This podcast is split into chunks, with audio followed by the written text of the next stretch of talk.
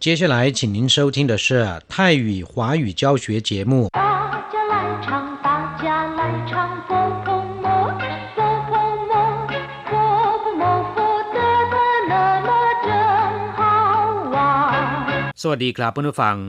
พบกันในวันนี้เราจะมาเรียนสนทนาภาษาจีนทางอากาศ ภาคเรียนที่สองบทที่ 4 ของแบบเรียนชั้นสูง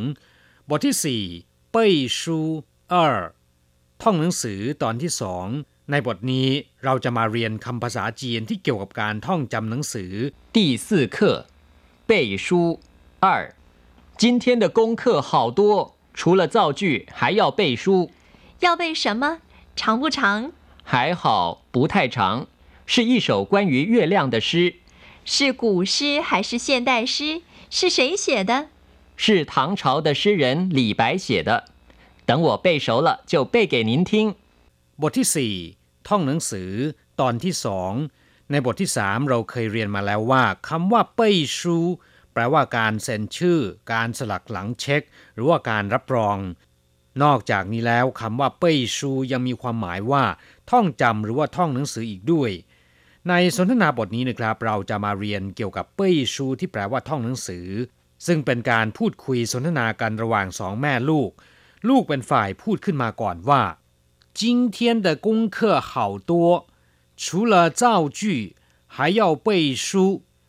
วันนี้การบ้านมากจริงๆ นอกจากแต่งประโยคแล้ว ยังต้องท่องหนังสือด้วย今天ก็คือวันนี้กงเคอแปลว่าการบ้าน好多ก็คือมาก今天的功课好多วันนี้การบ้านมากจริงๆ除了造句นอกจากแต่งประโยคแล้ว 还要背书ยังจะต้องท่องหนังสืออีกด้วย除了แปลว่ายกเว้น หรือว่านอกจาก造句แปลว่าแต่งประโยค除了造句นอกจากแต่งประโยคแล้ว还要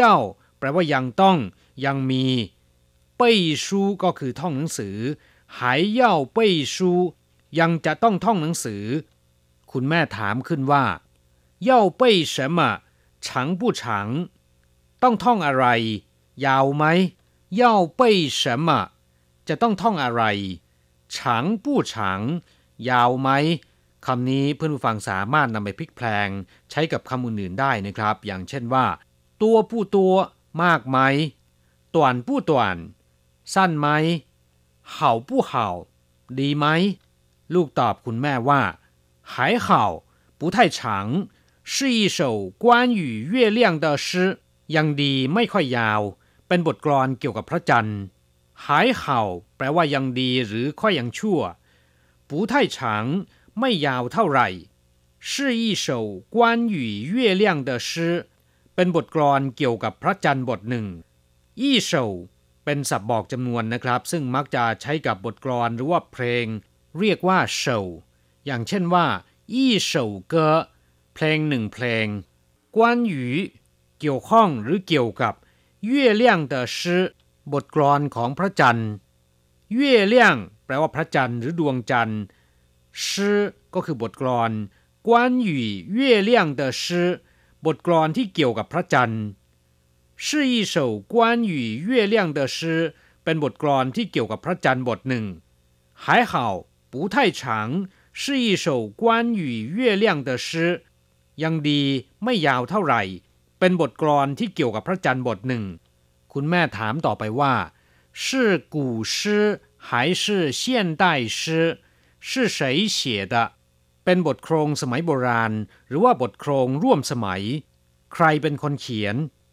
是古诗เป็นบทโครงสมัยโบราณ还是หรือเป็น现代诗บทโครงร่วมสมัยคำว่าเซียนใต้ก็คือในปัจจุบัน เซียนใต้ชื่อก็คือบทโครงหรือว่าบทกลอนร่วมสมัย是谁写的ใครเป็นคนเขียน ใครเป็นคนแต่ง是古诗还是现代诗是谁写的เป็นบทโครงสมัยโบราณ หรือว่าบทโครงร่วมสมัย ใครเป็นคนแต่ง ลูกตอบว่า是唐朝的诗人李白写的等我背熟了就背给您听 กวีที่ชื่อว่าหลี่ปายในสมัยราชวงศ์ถังเป็นคนเขียน รอให้ผมท่องคล่องแล้ว หรือรอให้ผมท่องจนขึ้นใจแล้ว จะท่องให้ท่านได้รับฟัง หรือจะท่องให้แม่ได้ฟัง ถังเฉาแปลว่าราชวงศ์ถังชื่อเหรินก็คือกวีหรือนักประพันธ์ หลี่ปายเป็นชื่อของกวีนะครับ กวีคนนี้แซ่หลี่ ชื่อว่าปาย เรียกว่าหลี่ปาย 是唐朝的诗人李白写的กวีที่ชื่อว่าหลี่ปาย ในสมัยราชวงศ์ถังเป็นคนแต่ง等我背熟了รอให้ผมท่องคล่องแล้วตึงแปลว่ารอ等我背熟了รอให้ผมท่องคล่องแล้ว就背给您听จะท่องให้ท่านฟัง หรือจะท่องให้คุณแม่ฟัง ครับผู้ฟังหลังจากทราบความหมายของสนทนาบทนี้แล้วนะครับ ต่อไปขอให้เปิดไปที่หน้า 20 ของแบบเรียน เราจะไปเรียนรู้คำศัพท์ใหม่ๆในบทเรียนนี้ เจ้าจี้ แปลว่าแต่งประโยคหรือว่าสร้างประโยคคำว่าเจ้าเนี่ยแปลว่าทำสร้างหรือว่าประดิษฐ์นะครับ อย่างเช่นว่า เจ้าฉวนก็แปลว่าต่อเรือ เจ้าหมิงเชอทำบัญชีรายชื่อ เจ้าเหยาแปลว่าปั้นข่าวลือ หรือว่าเสกสรรปั้นเท็จข่าวลือ เจ้าหลิน แปลว่าการปลูกป่า ส่วนคำว่าจี้นะครับ แปลว่าประโยค อย่างเช่นว่าเว่นจี้ก็คือประโยคคำถาม词จี้แปลว่าประโยคหรือว่ากลุ่มคำนอกจากนี้แล้วนะครับ ยังใช้เป็นศัพท์บอกจำนวนได้อีกด้วย โดยมีความหมายว่าคำอย่างเช่นว่าอีจี้ว่าแปลว่าคำพูดหนึ่งคำเมื่อนำคำว่าเจ้ามารวมกับจี้มีความหมายว่า สร้างประโยคหรือว่าการสร้างประโยค ศัพท์คำต่อไป เป้ยชู แปลว่าท่องหนังสือคำว่าเป้ยคำเดียวเนี่ยมีความหมายว่าท่อง หรือว่าท่องจำเช่น เป้ยไถเสือแปลว่าท่องบทบนเวที เป้ยเกอเสือแปลว่าท่องบทเพลง ส่วนคำว่าชู แปลว่าหนังสือ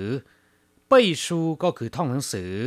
นอกจากท่องหนังสือแล้วนะครับ ยังมีความหมายอีกความหมายหนึ่ง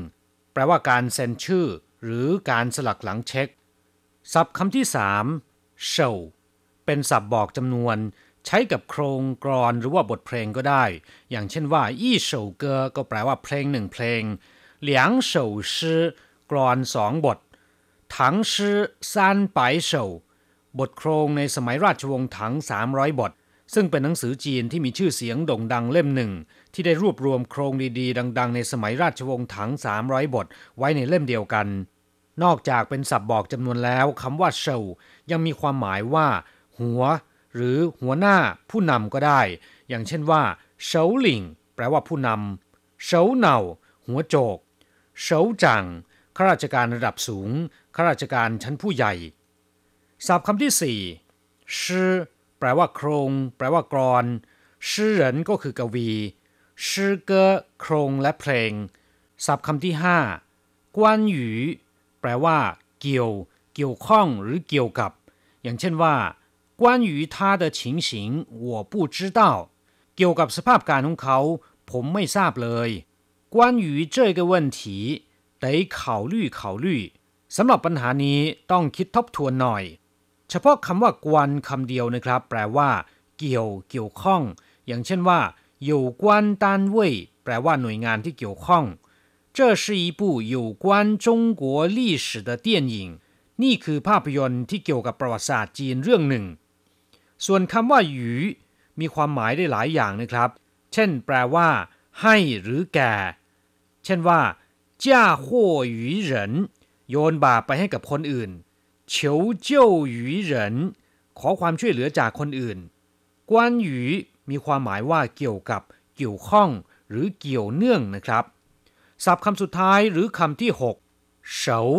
แปลว่าคล่อง คุ้นเคยหรือว่าชำนาญ เช่นว่า เออเฉาคุ้นหู เยียนเฉาแปลว่าคุ้นตาเฉาเหรินคนคุ้นเคยหรือคนรู้จัก เราจะกลับมาพบกันใหม่ในบทเรียนถัดไป สวัสดีครับ